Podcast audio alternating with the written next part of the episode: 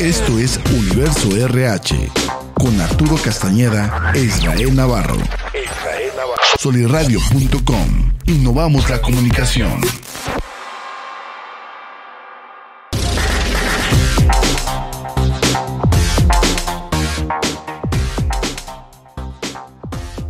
Bien, buenos días, ¿cómo estamos? Un placer aquí saludarlos a través de soliradio.com en su programa podcast Universo RH. Soy Arturo Castañeda y voy a estar aquí en este momento acompañándonos en lo que llegue a Israel y en caso que no pueda asistir, pues bueno, este, vamos a estar viendo temas interesantes. Una vez más agradecer a Soliradio, a Cristian en los controles, que siempre está ahí a cargo a Jorge Torres de todo el equipo de Soliradio que se encargan precisamente de que este podcast se mantenga, este podcast sea eh, ahora sí que grabado para la posteridad y obviamente también en seguir generando contenidos de valor. Y el tema de hoy es un tema muy, muy importante, es un tema que nos va a dejar obviamente mucho que platicar, mucho que decir, y es cómo disciplinar al colaborador sin desmotivarlo.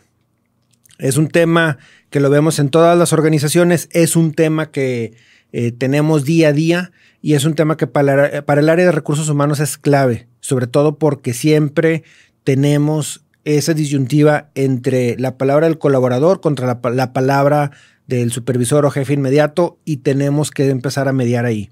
Entonces, ¿qué es lo primero? Lo primero es entender y aceptar que nuestra ley federal del trabajo habla precisamente de cómo disciplinar a los colaboradores. Nuestros reglamentos internos deben de hacer referencia a la, Ley Federal del Trabajo y deben de tener una sincronía que nos permita precisamente establecer esa base. Que todos los colaboradores sepamos qué se hace, por qué se hace y cuáles son las consecuencias. ¿Cómo lo podemos ligar? Tenemos en la Ley Federal del Trabajo el capítulo cuarto. Nuestro capítulo cuarto nos habla de las rescisiones, cuáles son las causales de rescisión. Tenemos el artículo 46 y 47 que nos dicen precisamente cómo son esas rescisiones, que significa básicamente llegar a la desvinculación laboral pero tenemos el 134, tenemos el 135, tenemos el 132, que nos hablan precisamente cuáles son las obligaciones de patrones, obligaciones de trabajadores y cuáles son las prohibiciones que hay en las organizaciones. Entonces, tenemos guías, sí tenemos guías, que son escuetas que nada más nos hablan de no hacer o sí hacer, prohibido esto, eh, es obligación esto, pues sí, eso es algo que sucede. Entonces, tenemos que tener nosotros también ese conocimiento previo para poder entonces nosotros disciplinar al colaborador. Algo que quiero hacer mucho énfasis. Tiene que estar esto bien establecido en el reglamento interior y tiene que estar ligado a la ley federal. Dentro de nuestro proceso de onboarding o dentro de nuestro proceso de iniciación de los colaboradores, hay que hacerles ver claramente, aquí está la información, es de conocimiento público y está publicado en este tablero, en esta área en específico, aquí está tu libretito donde viene precisamente todo nuestro reglamento para que los colaboradores puedan hacer esas consultas, para que sepan qué está prohibido y qué es lo que no está prohibido. ¿Qué sigue después de esto? Vale la pena durante el año o cada cierto tiempo tener esas jornadas de comunicación donde recordemos qué viene establecido nuestro reglamento. Llegadas tarde y cuál es su sanción, el no acatar eh, las órdenes o las instrucciones de parte de nuestro jefe inmediato y cuál es eh, la sanción. En, el caso de ausentismos, en el caso de eh, defectos, errores, falta de productividad, y todo lo que conlleva con el día a día. Y algo también importante es que hagamos de conocimiento y de una manera clara el cuáles son los motivos de rescisión. Si tú haces esto, automáticamente es baja, sin imputación para el patrón. Si tú generas estos actos, automáticamente hay una desvinculación laboral y no hay nada que puedas hacer. ¿Por qué? Porque lo establece la ley y lo dice nuestro reglamento. Entonces es importante que también le recordemos a nuestros colaboradores de tiempo en tiempo cuáles son esos motivos y que trabajemos mucho con la supervisión, con el área inmediata, jefe, supervisor, el líder, gerente, cómo deben de aplicar ese reglamento. En todas las organizaciones tiene que haber un reglamento y en todas las organizaciones tenemos situaciones del día a día, situaciones propias de la productividad, de la convivencia, de la eficiencia, de el día a día en cuanto a eh, métodos, modos y también tenemos muchas situaciones que son causadas a veces por falta de supervisión, a veces por falta de educación o en ocasiones simplemente porque en ese momento no reaccionamos de la mejor manera. Entonces, ¿qué es lo más importante? Que lo tengamos claro y lo tengamos por escrito. Una vez que ya tenemos eso, ya lo, ya lo desarrollamos, ya lo tenemos por escrito, ya nuestro sindicato, nuestro comité sindical estuvo de acuerdo con ese reglamento, el patrón también, sus representantes estuvieron de acuerdo con ese reglamento, ya fue verificado de manera legal y todo está en orden, que sigue, sigue el proceso de comunicación y distribución. Distribuimos, entregamos este, copias impresas, pegamos en los diferentes tableros esas copias y empezamos a hacer esas pláticas o esas jornadas de comunicación para evitar caer en interpretaciones. Entre más claro, entre más transparente sea la manera de redactar y entre más tiempo le dediquemos a explicar con ejemplos y explicar qué es lo que se espera del colaborador, menos problemas vamos a tener. Entonces es importante que hagamos eso, vamos a dedicarle el tiempo a que si ya tenemos un reglamento y si ya tenemos eh, situaciones que, nos, que puedan ser usadas como ejemplos, hay que utilizarlas, hay que explicarlas y hay que precisamente reunir a los colaboradores, sobre todo a los nuevos, para decirles, saben que esto es lo que está pasando, hemos visto este tipo de conductas y así es como hemos reaccionado, para que el día de mañana no se sorprendan si esto sucede. Pero entrando en materia, entrando en el tema, ¿qué tenemos que hacer para poder dar esa retroalimentación, para poder llamar la atención, para poder decirle al colaborador, oye, ¿sabes qué? Esto no es correcto. Quiero que lo cambies, quiero que lo modifiques, quiero que no vuelva a suceder, o simplemente es, esto está completamente fuera del reglamento. Y tenemos que sentarnos a platicarlo. Hay varios puntos, digo, son varios puntos que he preparado. Eh, están basados eh, básicamente en muchas de las metodologías que, que estuvimos leyendo Israel y un servidor. Está basado precisamente en el tema de cómo impactar de manera positiva a los colaboradores y está basado también en lograr llegar al punto en el que podamos nosotros hacer una comunicación efectiva y una comunicación positiva para poder eliminar de raíz lo que está sucediendo. Entonces, ¿qué, qué es lo primero? Lo primero es identificar si fue un error involuntario, si fue un despiste o si simplemente es un error continuo. Si fue, es un error involuntario, puede ser una charla en el momento, puede ser una plática eh, ahí en sitio donde le estamos comentando al colaborador qué fue lo que sucedió y donde le estamos preguntando si tiene alguna duda o si está consciente que eso no debió de haber pasado.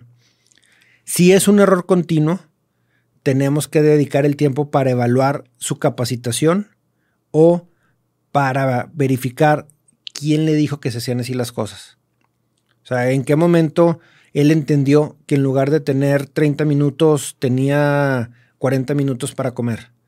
O quién fue la persona que le explicó que ese proceso, en lugar de ser cinco pasos, se podía hacer en tres pasos y de esa manera saber si él pasó por un proceso de capacitación donde se le explicó que eran cinco pasos y no tres, o si simplemente se fue hacia la línea. Si eso sucede, entonces tenemos que admitir que nuestro proceso fue deficiente, que tenemos que modificarlo y tenemos que asegurarnos de hacer comunicación para que todo, toda la organización esté consciente de que esto está sucediendo, que no se va a permitir y que se debe de hacer de esta manera. Entonces eso es lo primero, ver si tuvimos un error continuo o si fue simplemente porque estaba despistado. El otro punto es cuándo corregir. La mejor manera de corregir es en el momento, pero asegurándonos de hacerlo en privado. ¿Qué significa? Significa que tenemos que planear nuestra comunicación con el colaborador, tenemos que llamarlo a una sala de preferencia y tenemos que asegurarnos de que él esté consciente a qué va, de poderle decir, ¿sabes qué? Sucedió este defecto, no es la primera vez, entonces necesitamos platicarlo. Te espero a las 10 de la mañana en sala 1. Y hacerle entender que es una sesión de retroalimentación porque es como cuando en la escuela te llaman a la oficina del director, ya estás asustado, ya estás nervioso, ya estás este, haciéndote ideas y no sabes todavía qué pasó. Entonces lo ideal es que el colaborador sepa desde un inicio a qué va para que también él pueda tener esa tranquilidad y no se vaya a accidentar o no vaya a cometer más errores debido a que su situación ahorita psicológicamente no es la, la mejor porque está pensando en qué va a pasar. Punto importante, hay que saber guardar las formas. Tenemos todavía muchos líderes que piensan con el estómago, que piensan con el coraje del momento, que se dejan guiar o que piensan que el que grita más tiene la razón. Y no es así. Lo ideal siempre es que nosotros planeemos esa sesión de retroalimentación tenemos que dedicarle el tiempo para podernos sentar con el colaborador, mantener la calma y seguir nuestro guion. ¿Por qué estás aquí? Porque sucedió esto. ¿Por qué no es correcto esa acción? Ah, por esto, por esto y por esto. ¿Qué dice nuestro reglamento? Nuestro reglamento dice que en caso de que suceda esto, estas son las sanciones. ¿Qué sanción vamos a aplicar para este acto? Esto, esto y esto y esto y esto. Ok, ¿cuáles son tus comentarios? Quiero escuchar tu retroalimentación.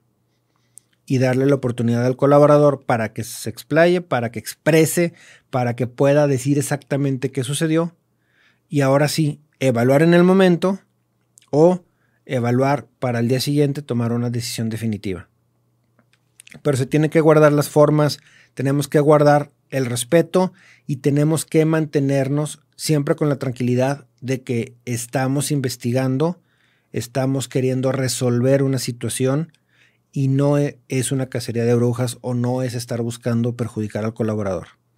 Es simplemente identificar dónde estuvo el defecto, dónde está el error, qué falló para poder nosotros tomar la mejor decisión y obviamente también si el colaborador tiene una sanción por delante, pues bueno, que él entienda, que él acepte que va a haber esa sanción. ¿Cuál es el valor de corregir en privado? Que eso es algo también muy importante. Que no se nos olvide que hay que corregir en privado. Corregir en privado da la oportunidad y facilita que haya una comunicación entre empresa y colaborador. Tenemos algunas empresas que por contrato o por un acuerdo con el sindicato cada vez que se va a retroalimentar a un, colaborador tiene que estar el sindicato. Y hay otras empresas donde el momento de retroalimentación tiene que ser al día siguiente. ¿Por qué? Porque se espera que se enfreen los ánimos, se espera que se haga una investigación concreta del hecho y se espera ahora sí que se puedan reunir ambas partes de una manera tranquila. La ventaja de la privacidad es que también nos permite que el colaborador no se sienta expuesto o no se sienta agredido.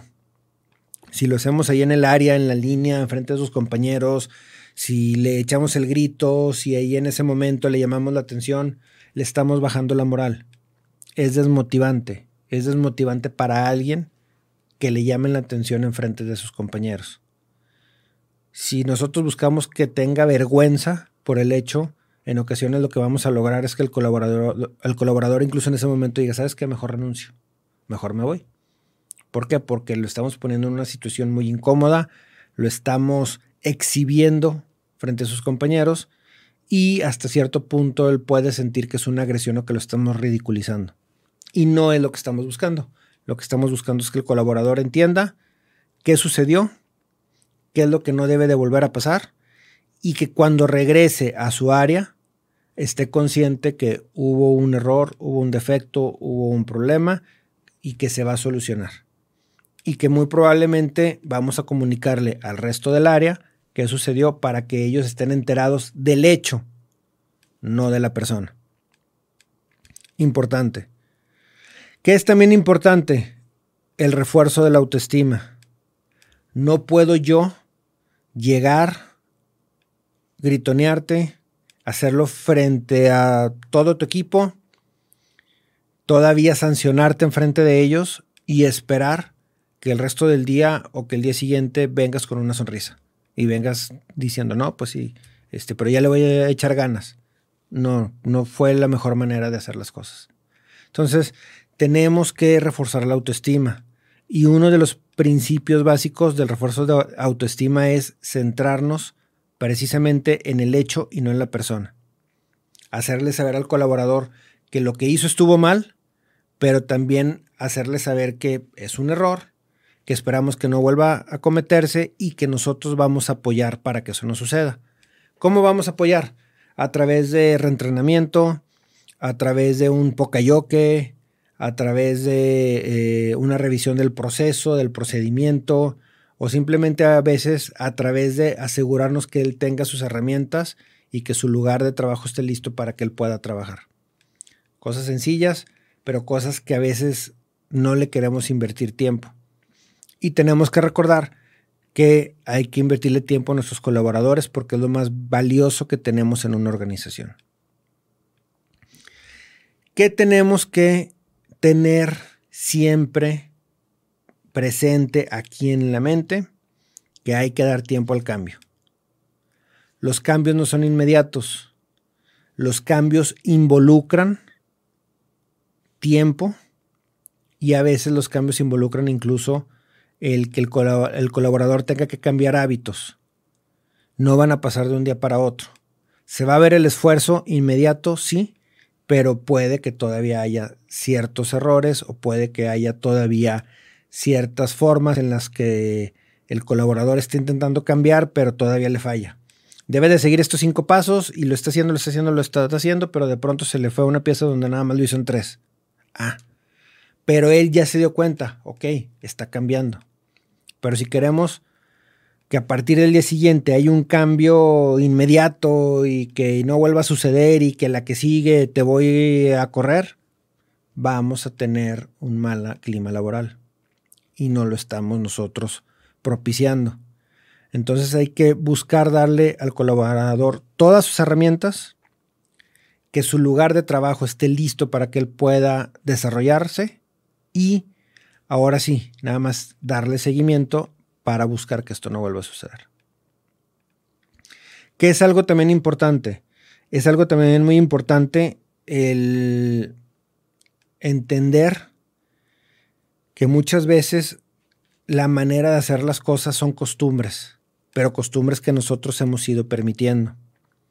Hay organizaciones donde su reglamento dice, aquí es una hora y media para comer, pero resulta que en la práctica son dos y se tiene mucho tiempo haciendo. Y luego llega un supervisor, un jefe nuevo y quiere ah, de un día para otro sancionar. No es la manera. Hay organizaciones donde ya es común los cinco minutos de retraso sin que te impacten tu bolsillo o los diez minutos de retraso. Tienen operando así tal vez cinco años o tal vez seis meses. Y luego de pronto un día llega el dueño, el director, el gerente y simplemente dice, descuéntale a todos que llegaron tarde la semana pasada. Híjole. ¿Es válido? Sí es válido el descuento porque tienes en reglamento el horario de entrada, pero en costumbre la organización no lo está llevando a cabo. Entonces tenemos que tener cuidado en cuáles son las formas y las maneras de hacer las cosas. Una sugerencia es, ok, avisar a partir del día de hoy o a partir del día de mañana ya no se va a considerar o ya no se va a tener consideración con esos minutos de, de retraso y a partir del primer minuto de retraso va a haber un descuento. Ok, ya enteraste a la organización. Ya estás avisando de un cambio que se va a tener en una mala costumbre que se permitió. Tenemos que entender también que los colaboradores, ellos van a buscar el lado más fácil, van a buscar el lado por el que se puedan escabullirse, salirse por la tangente, entonces tenemos que buscar nosotros regresarlos a ese camino, pero cuidar las formas de hacerlo de la mejor manera. ¿Qué nos permite también la ley? Tenemos una ley y un reglamento que permite suspensiones. Lo ideal es la primera incidencia, una retroalimentación verbal, la segunda por escrito, la tercera suspensión y de ahí aplica el 1, 3, 6, 8, que básicamente es un día de suspensión, tres días de suspensiones, seis días o llegar hasta los ocho. Ya llegar a ocho días de suspensión, ya prácticamente estamos hablando de que es un colaborador que tú ya sabes que no va a cambiar. Entonces, tenemos que buscar que desde la primer plática nuestro colaborador entienda que va a haber una sanción que puede llevarle a una rescisión de contrato. Y por eso tenemos que buscar explicarle bien qué falló, por qué falló, cuál es la expectativa y qué se espera, cuál es su compromiso y que él esté claro y convencido de ese compromiso y que después va a haber una sanción mayor y que eso lo puede llevar a una rescisión de contrato. ¿Cuál es la manera de motivarlo? Ok, la manera de motivarlo después de eso es estarle dando un seguimiento sobre el hecho y si ya no ha sucedido, ok, decirlo, y sabes que vas bien, buen trabajo. Oye, ok, ¿qué más te, te, está faltando? Veo que sí estás cambiando. ¿En qué te puedo apoyar? ¿Qué más hacemos? ¿De qué se trata? ¿En qué puedo estar yo aquí presente? ¿O qué herramientas te puedo facilitar para que a ti y a tus compañeros no les suceda lo mismo? De esa manera el colaborador se va a sentir valorado, el colaborador se va a sentir eh, que verdaderamente le importa la organización y va a buscar precisamente mejorar. ¿Qué es ahora el otro cambio el, que, puede haber? Y ahora quiero hablar del el otro tema. El otro tema es cuando el colaborador no le interesa, cuando necesitamos disciplinar pero nos estamos dando cuenta que el colaborador no quiere cambiar. Nosotros le estamos dando toda la motivación posible, pero de todas maneras no le interesa cambiar. Mi recomendación en eso es, si ya te diste cuenta que el colaborador no le está interesando cambiar y no está comprometido o no quiere vivir la filosofía de la compañía, lo ideal es buscar entonces desvincularlo.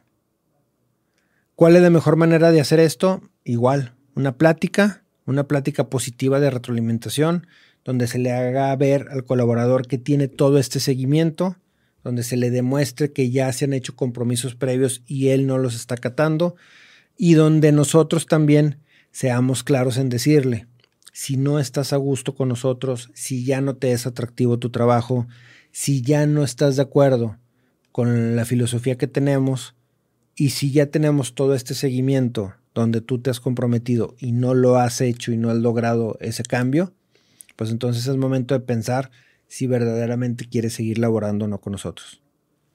Es la mejor manera, hay que ser claros, hay que entenderlo, pero también una cosa que quiero poner sobre la mesa es que si nosotros como organización ya no estamos a gusto con el colaborador, con su desempeño, con su, con su trabajo, y lo vamos a desvincular, hay que pagar las consecuencias de eso.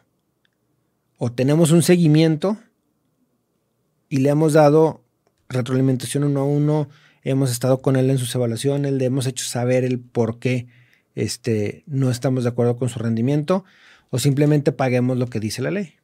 En la ley viene establecido cuánto se tiene que pagar en el caso de una liquidación, que una liquidación es donde yo, empresa, decido terminar el contrato con el colaborador y le voy a dar una indemnización o una liquidación o le voy a dar unos conceptos que dice la ley y en base a eso aquí tienes todo tu paquete de compensación en lo que dice la ley y ahora sí, aquí terminamos la relación. ¿Qué es importante? Es importante que la empresa esté dispuesta a asumir el costo de decir no estoy de acuerdo con el trabajo del colaborador. Pero también es importante que la empresa esté consciente que si quiere hacer una desvinculación laboral, debe de tener completamente bien documentado todo el seguimiento de ese colaborador. Es importante también que tú como supervisor, como líder, como gerente, como persona que tiene un departamento a cargo, te asegures que estés apoyando a tus colaboradores y que estés midiendo ese avance. Que si tienes a alguien que no está cumpliendo, sepas identificar si fue por despistado, si fue porque es un error continuo, sepas dar esas sesiones de retroalimentación y sepas también mantenerlo enfocado y conectado con la empresa. Hay que recordar que en la casa, cuando tenemos situaciones con nuestros hijos, pues no se trata de, no, ya dale baja, a correrlo, que se vaya, ya no lo quiero. Trabajamos y trabajamos y trabajamos con ellos para buscar precisamente encaminarlos hacia donde nosotros estamos buscando que sea su trayecto. Debe de ser lo mismo en una organización. Hay que dedicarle tiempo a los colaboradores, hay que caminarlos, hay que trabajar con ellos y hay que ofrecerles opciones, entregarles las herramientas y asegurarnos que antes de que digamos ya no lo quiero dentro de mi organización, tengamos verdaderamente esos intentos y hayamos logrado sentarnos con él para decirle, sabes que ya no puedes estar aquí, pero tú estás consciente que lo intentamos, lo buscamos, lo hicimos, juntos lo caminamos, pero simplemente ya no funcionó. Entonces, ahora sí, vamos a dar el siguiente paso. Yo les apuesto que cuando estemos eh, llevando a cabo esas sesiones, estoy segurísimo que muchos de ustedes van a ver cómo el colaborador es el primero en decir, ah, antes de arrancar todo el camino, sabes que mejor me voy. Sabes que sí, verdaderamente ya no me interesa. Sabes que ya no puedo, ya no quiero, ya no está dentro de mis planes, mejor ahí nos vemos. Pero también nos vamos a topar con colaboradores que sí quieren su trabajo, que sí les interesa seguir ahí, que sí están buscando precisamente esa mejora y que van a decir, ¿qué onda? ¿Qué hay que hacer? Quiero seguir aquí. Me equivoqué, la regué, voy a poner más atención y me comprometo a esto y esto y esto y esto para evitar que suceda. Entonces, dediquemos el tiempo, seamos precisamente nosotros quienes estemos a favor de corregir o de disciplinar a los colaboradores, pero hagámoslo cuidando las formas, hagámoslo en privado, hagámoslo dándole el tiempo para el cambio, programemos esos compromisos y esas juntas de seguimiento y al final demos precisamente esa charla no motivacional, sino esa charla donde estamos nosotros precisamente dándole la confianza al colaborador de que lo estamos haciendo por su bien, de que estamos ahí junto con él para mejorar y de que precisamente vamos a poner también nosotros de nuestra parte para que sea una relación laboral de muchos años exitosa y fructífera para ambas partes. Muy bien, digo básicamente que no se nos olvide que los colaboradores son también humanos, se van a equivocar, que no se nos olvide que las empresas tienen todo el derecho de establecer sus reglas desde un inicio y tenemos que acatarlas como colaboradores y que no se nos olvide también que una buena plática, un buen seguimiento y una buena retroalimentación nos va a ayudar a que mejoremos, tanto como organización como colaboradores, y nos va a permitir que estemos caminando todos hacia eh, las metas que se han establecido. Y básicamente es todo de mi parte el día de hoy. Cristian, muchas gracias en los controles. Seguimos viéndonos aquí y próximamente no se olviden que tenemos un mes que eh, de octubre donde vamos a estar hablando de temas importantes porque en la mayoría de las organizaciones se vienen cambios y los vamos a estar viendo aquí. Muchas gracias y cuídense. Libertad en comunicación. Sunirradio.com. Suscríbete en Spotify.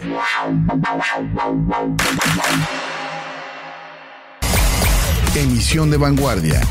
sunirradio.com. Suscríbete en Spotify. Sintoniza tus ideas. sunirradio.com. Suscríbete en Spotify.